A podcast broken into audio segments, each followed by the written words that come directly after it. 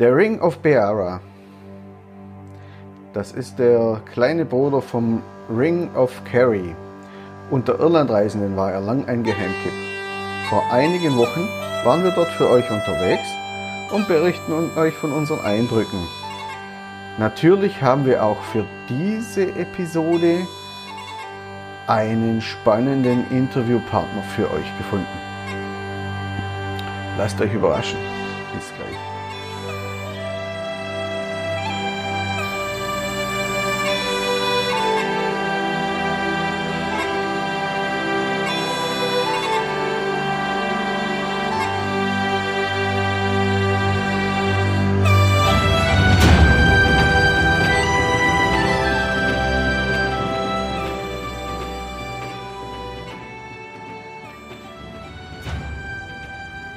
Hallo und willkommen hier beim Podcast Erlebnis Irland. Zusammen heute mit dem Podcast Erlebnis Fotografie.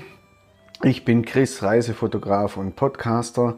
Zusammen mit meiner Frau Fee bereise ich verschiedene Länder, unter anderem auch Irland, Spanien, Italien. Heute kommen, diese Episode kommt wieder auf beiden Podcasts oder erscheint wieder auf beiden Podcasts. Der Hintergrund ist der, dass wir eben für das nächste Frühjahr eine Fotoreise nach Irland planen und euch mit dieser Episode einen Überblick über die Gegend geben wollen, die wir besuchen werden.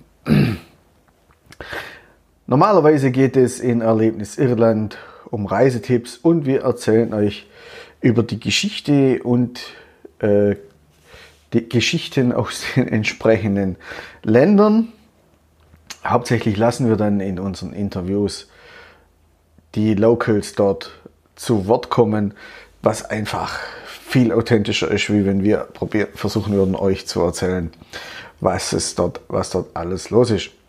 In dieser Episode geht es um den Ring of Beara und wir haben einen besonderen Interviewgast und das ist Jim Sullivan von Beara Tourism. Er erzählt uns von seinem aktuellen Projekt und zwar dem Beara Way, einem Wanderweg. Wandern ist zurzeit der Insport in Irland, auch auf, am Ring of Beara beziehungsweise auf der Beara Peninsula. Aber er hat auch allerhand Anekdoten, Anekdoten für uns bereit. Zum Beispiel und auch viel Geschichtliches, zum Beispiel äh, waren dort sehr viele Schmuggler am Werk früher in dieser Region, aber auch von über die Titanic, von der Titanic, das ist eines meiner Lieblingsthemen. Äh, vor allem, weil in Irland ja das Schiff gebaut wurde und die längste Zeit seiner, wie soll ich sagen, seiner Existenz dort verbracht hatte. Und es war der letzte Punkt, die, der Südwesten Irlands war der letzte Punkt, den die Emigranten, Emigranten nach Amerika, den die Auswanderer von Europa gesehen haben, der Südwestzipfel von Irland, eben am Ring of Beara. Es gibt dort aber auch sehr viele landschaftliche Schönheiten. Das ist der Grund, warum diese Region sehr früh zum Geheimtipp unter den Reisenden und unter den Touristen wurden. Tatsächlich hat sich dort auch viel Historisches erhalten, gerade aus der Vorzeit, die Standing Stones, Stone Circles und diese ganzen Sachen, weil eben die Einwanderungs- und Besiedlungswellen bzw. Eroberungswellen hier in dieser Gegend äh, zur Zeiten der Wikinger oder der Normannen sehr abgeschwächt angekommen sind. Aus diesem Grund hat sich eben hier sehr viel althergebrachtes, aber auch Tradition erhalten. Dazu gehört zum Beispiel auch das Gälisch. Viele gut situierte Menschen, Leute aus Dublin schicken ihre Kinder jetzt hierher, um eben die traditionelle Sprache, das Gälisch, zu lernen. So, das und vieles andere ist der Grund, warum wir eben die Beara Peninsula für unseren Workshop, für unsere Fotoreise im Frühjahr ausgewählt haben, aber auch für diese Episode.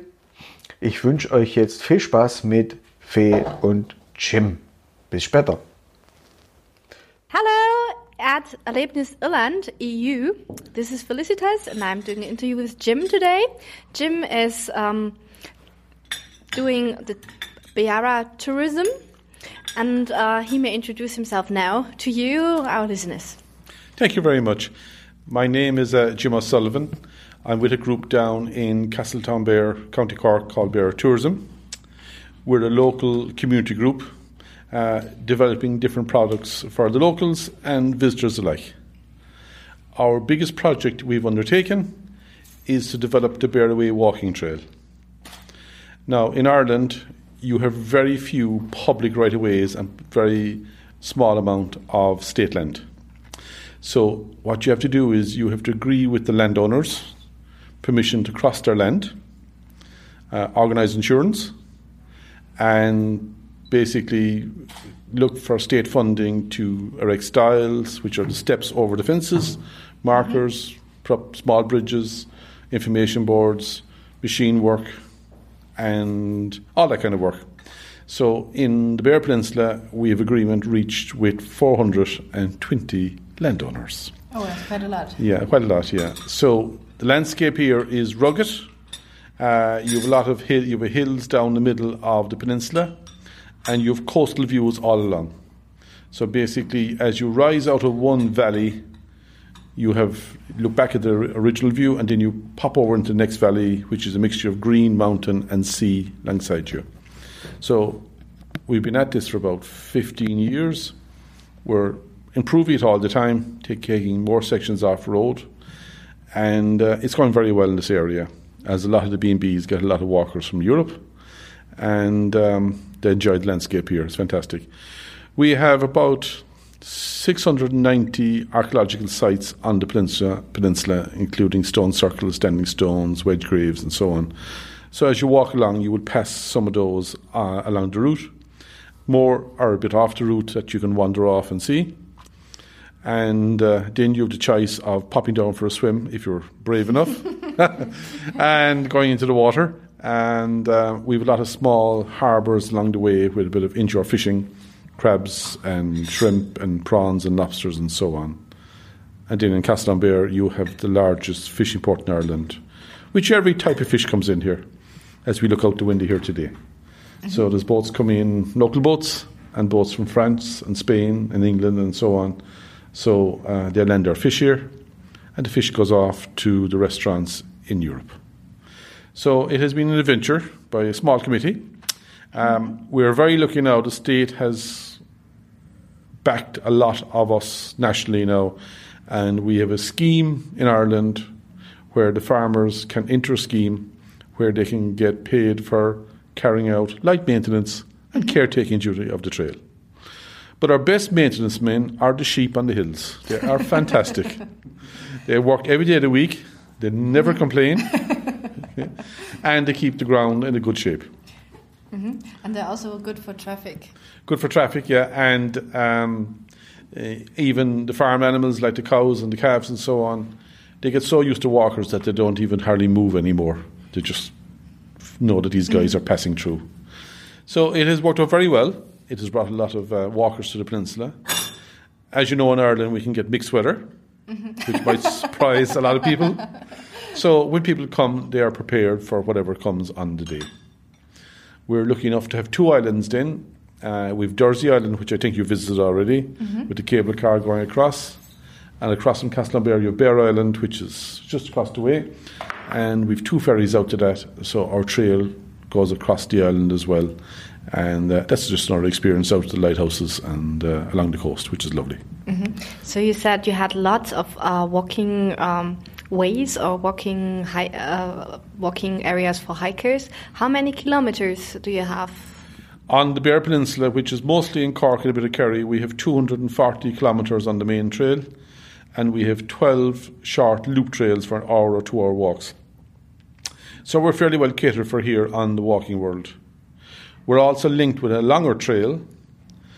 When we go back in history here in 1602, um, the local chieftain, which was O'Sullivan Beare, um, um, had a slight dispute with the British, which didn't work, and ended up being ousted out of his castle.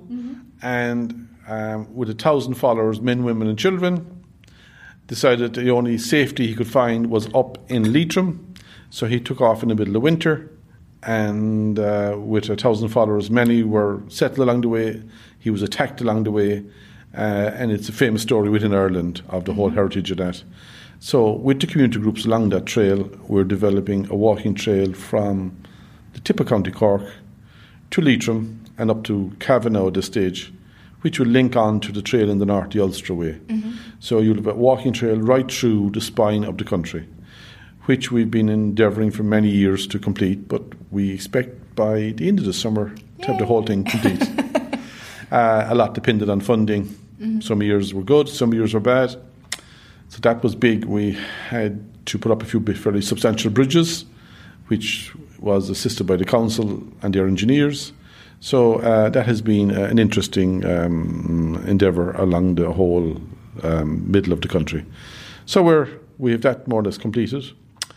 So then locally, then we have signposted some of the interesting sites like stone circles, standing stones, uh, a bit of heritage of the area, some of the castles in the area, which are now in ruins, and um, things of that nature where people might just want a short walk. So from the walking world, we have come a long ways from a time that we had no permission to go on anyone's land to a situation now where we have lots of permissions. And um, with the assistance of the state and their payment for the farmers for maintenance, everyone seems to be much, much happier on the whole system. So that is going exceptionally well. So outside the walking then, we decided what's the next thing we'll try to do is we try to develop a trail for horses. Mm-hmm. This was a whole new adventure. We really, we really didn't have too much knowledge on it. So the governing body in Ireland on this is the British Horse Society. They have an- a lady in the north who brought us, brought came down and assisted us in designing the trail. So we have the first 25, 30 kilometres completed. And we're waiting for the inspection now in the next two or three weeks. So after that, we can advertise it. We hope to extend that up to about 60 to 70 kilometres of trails. That's long, yeah. That's long. Enough for a person to come with their horse for a week's riding. And uh, there's one or two B&Bs which will facilitate the horses. So it's called B&B for horses. And um, so uh, that's, that's, that's in the melting pot as well. So we're, we're making progress in that. Um, it's much more difficult because you have to have um, certain type of gates with latches. The ground has to be very solid. You have to have stopping off points for people for lunch that they can sit down at the kitchen table or and look out at their horses. So um, our stopping off points are small B and B's, bed and breakfasts, with farms that person can come up and tie the horse very close to the house and go in for lunch and whatever. So it's it's a it's a different type of design, but we're we're we're the best experts in Ireland because we're the only people at it. Okay, so um, uh, we're lucky enough. Um, we have some people in the area who are very good with horses, so they have been excellent with, and give us advice. And um, certainly the councils and the state bodies have been a big assistance. Who can be contacted uh, if you have like a horse and you want to um, do some riding in Beara? You can just link onto the website um, bearabridletrail.com. So once you go on that website, it'll put you onto the links. We put that on our show notes too. Okay, that's excellent. So, um, yeah, it's been an adventure dealing with all the owners of properties in the area. The, the area here is very rugged. You have small farmers with shares on the commonage, which is common land on the hills. The common land in the hill is not common to everyone. it's only common to the guys who own it. So you might have 10 shareholders or 20 or 50 shareholders of that section. Most of those hills are grazed by sheep. That's all that's suitable for them. So, um, if you want to go through a common commonage with 50 shareholders, you have to get 50 agreements, not 49. so that can be difficult at times. So, um, it's been a bit of an adventure. Um, and then we also promote the heritage of the area. We're, this area is very strong in the amount of fish being landed, and um, that has been interesting over centuries, where um, the local chieftain, as O'Sullivan Beare. His income was, back in the 1400s, 500 guineas from the sea and 5 guineas from the land. So he was doing exceptionally well out of the sea, mostly renting out the bays to the French and Spanish boats. So when he was ousted, uh, the locals here were not that um, eager to pay tax to the, crown forces in England. So smuggling came a big issue along the coast of West Cork. And uh, we had some famous smugglers in the area. One of those guys was a guy called Murty Og O'Sullivan, who was bringing young guys from here to France mostly to join the armies, which the families were not too impressed with. But he was also exporting um, sheep and cattle and importing wine. So um, the local, the British decided that they would try to cut out the smuggling, and they sent down an officer from Galway, Mr. Puxley. So Mr. Puxley came down and found it impossible to control all the small harbours. So he sent numerous submissions to London looking for additional help, which was not forthcoming. Mm-hmm. So he got frustrated with the system, and he had kind of a, a deal done with the smuggler not to see anything or report anything for a financial reward, we think. And basically, the two of them fell out. So Mr. the smuggler shot Mr. Puxley, Ouch. and then the Crown forces decided that they'd have to sort out Mr. Um, So eventually caught him and they hung the man. But um, it was an interesting story at the time. I'm talking about the 1700s. So um, smuggling continued along the coast here for years, and um, there are some famous stories about the smuggling, which I won't go into today. But it it was ideal uh, part of the world because we were away from the control of the state bodies at the time. What did they smuggle? Mostly smuggled wine in, and animals out, and fish out, but they, they weren't paying anything to the state, which was Crown Force at the time. So the state wanted their cut, which was hard to receive in these areas. So that went on for many years. So um, that's roughly the smuggling part of it. There's one famous situation here where a guy came from France, Fontaine, and he set up a small fishery. Uh, and he was exporting the fishery fish. So he had a lot of local guys employed. But these guys um, decided that they would help themselves to the fish themselves. Okay? so he was getting very frustrated with the system. So he had a very good case and he brought him to court. And he, he laid out his case, and the jury found them all innocent. And the reason why they found him innocent is all the guys in the jury were related to the guys that were up for, for stealing the fish. So um, you, you have different stories like that. Uh, then you can move on to other bits of heritage in the area. Um, we have a lot of fortifications in Bere Island built by the British in the First World War, uh, and they they went into ruin. So there's one of them being being uh, refurbished at present, which is great, with a moat around and so on. So um, there's cannons inside there and so on. So that's going to be open to the public sometime this year. Okay. Um, we're getting new cable car. That was probably covered this morning. Yeah, she said that, that like in two years. Two years, yeah, about two years ago, no, no cable car.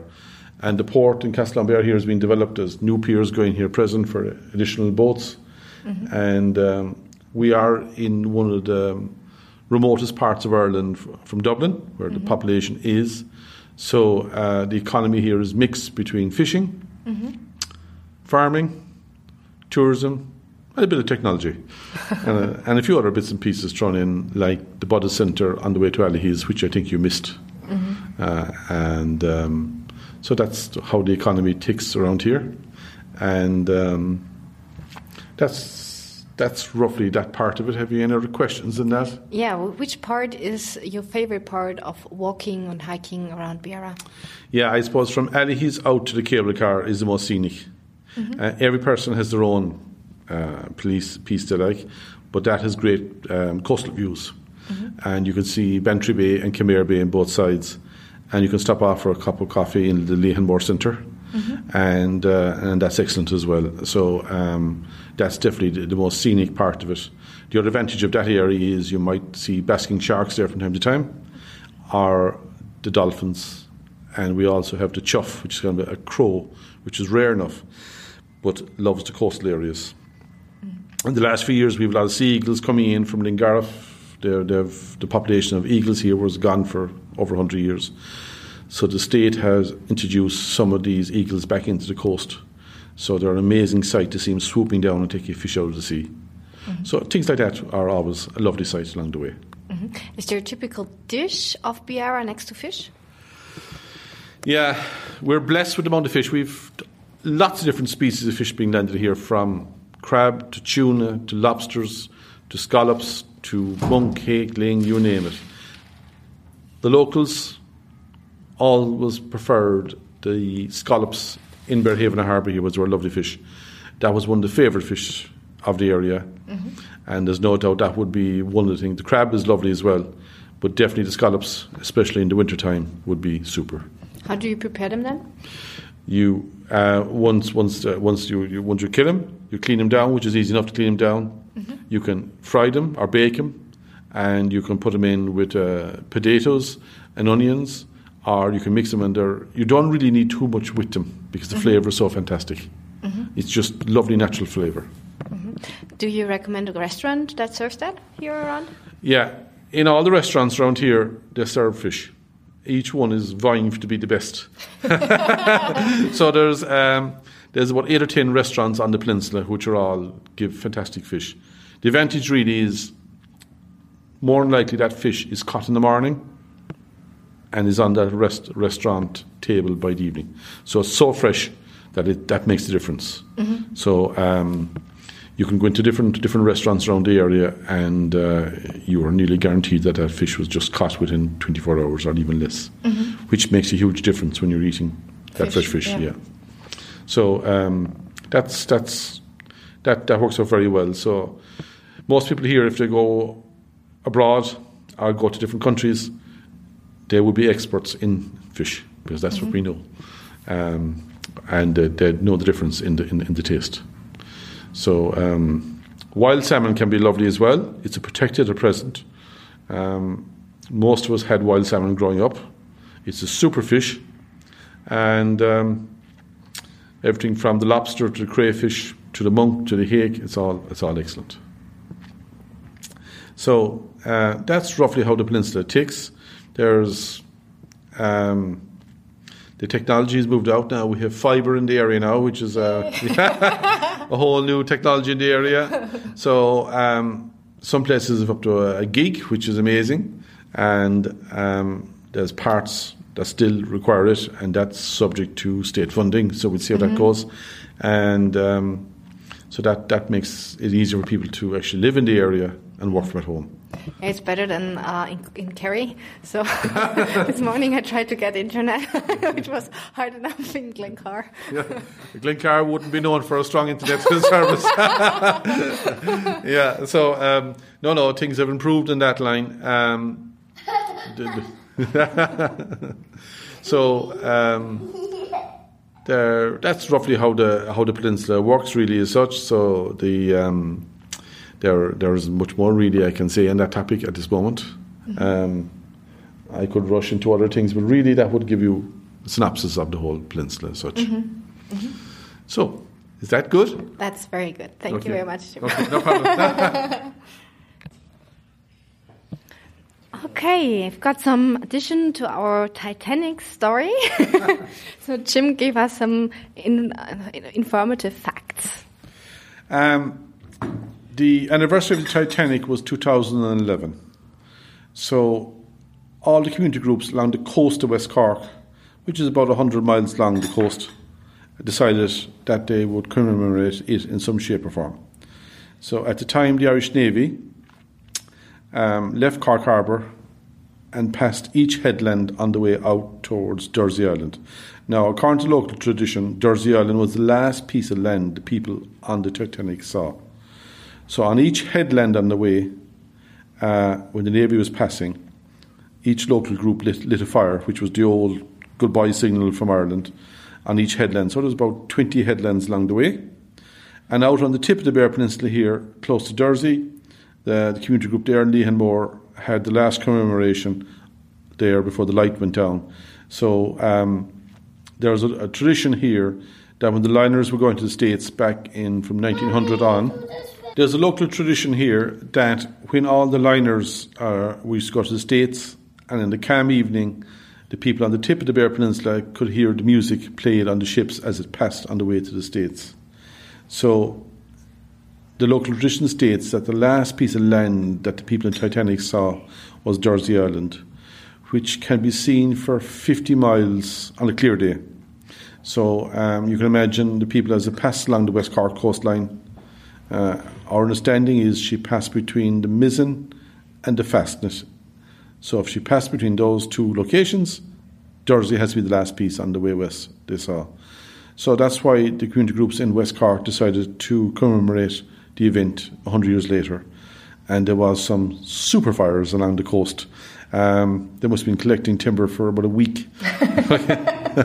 and uh, in one one headland alone, I think there was nearly 800 people on the headland, which was amazing for a working day because normally people are working during the week.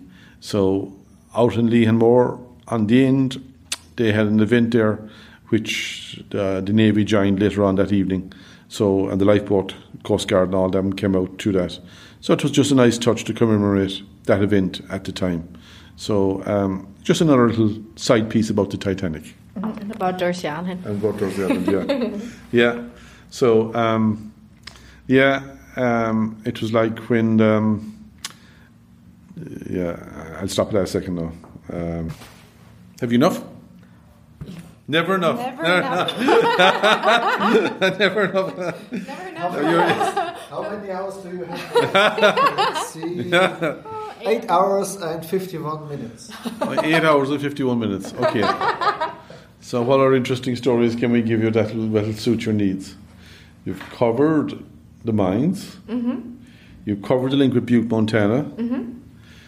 You have covered cheese. Um, you've covered a bit about smuggling. You've covered the walking trails. You've covered a bit on the fishing. Um, you've covered a bit on Bere Island. So back to Jim. Okay. Um, the peninsula, Bear Peninsula, is covered by about six different regions of parishes. And about 20 years ago, one of the local teachers, Riobard O'Dwyer, decided he'd research the family tree of each family. So he spent, must have spent thousands of hours researching every family, going back to mostly back to the middle of the 1800s, around the time of the famine here. And he recorded then every generation after that. So he has four books produced, or five books at this stage, on the peninsula. So anyone coming to the area researching, and we'd have a lot of immigration over the years here to Australia, New Zealand, and mostly America and a bit of Canada. So a lot of those families whose grandfather or great grandmother or whatever was from the area um, can research those books or speak to some of the locals who have the books and find where the original houses were on the peninsula. It's a fantastic document um, uh, complete, completed by Riobard, and it has brought an awful lot of people back to where their ancestors came from, with some very interesting stories, as you can imagine, along the way. So, uh, if you didn't do it, we would have lost that knowledge of the peninsula. Um, even though we have the um, births, deaths, and marriages, but you could find a lot of families didn't realise that they had great granduncles that went A or to, went to New York or went to Boston or went to Europe or went to Australia. So it, it linked all the families together as they researched their family tree. And that has been amazing document put together for the peninsula. So over the years, we've met a lot of lovely people who come due to that book. So great credit must go to Riobard for, for that work undertaken. So how many people um, circa left because of the famine? The population of the peninsula here at that stage was 26,000. At present, it's about 4,500. There were so many left after the famine, um, mostly went to the States. some Canada, as I stated. So there must have been thousands and thousands left over maybe 20 or 30 or 40 year period because the whole economy was based on very small farming, a bit of fishing, and the mines and alleys. And as well as the famine, the mines went down. So the main industries were dying. Mm-hmm. So people just moved on to where where they could get work. So it was a big change leaving the Beara Peninsula to ending up in Manhattan a month later. Mm. A whole different whole different lifestyle. So um, uh, that has been um, a major piece of work that has been a huge advantage to the area. And we met some interesting guys like the American ambassador came here, Mike Sullivan, his ancestors came from here. And we another man the other day who is the CEO of a big international American company with, if I can recall, um, something like 600 billion worth of assets. And his ancestors came from this neck of the woods. So um, there's been some interesting people who've popped up um, and came back to the area due to this, these books, which has been a nice touch, you know, that you can go back that far. Not too sure how it's recorded in Germany back that far. Is it a much better structure in place? Re- recording families back over the years in Germany, how far back does it go? Depends. It depends. It depends on the parish that uh, or the parish that uh, uh, writes them down. And um, but at the moment, everything is also structured uh, differently, so they change that and uh, goes back to the museums that do genealogy. And it depends how many loss of data was in the First and Second World War, and the Yeah. Second World War because of the bombing. Yes, a lot was lost. Yeah. Okay, which was a pity, yeah. But um, yeah, these things.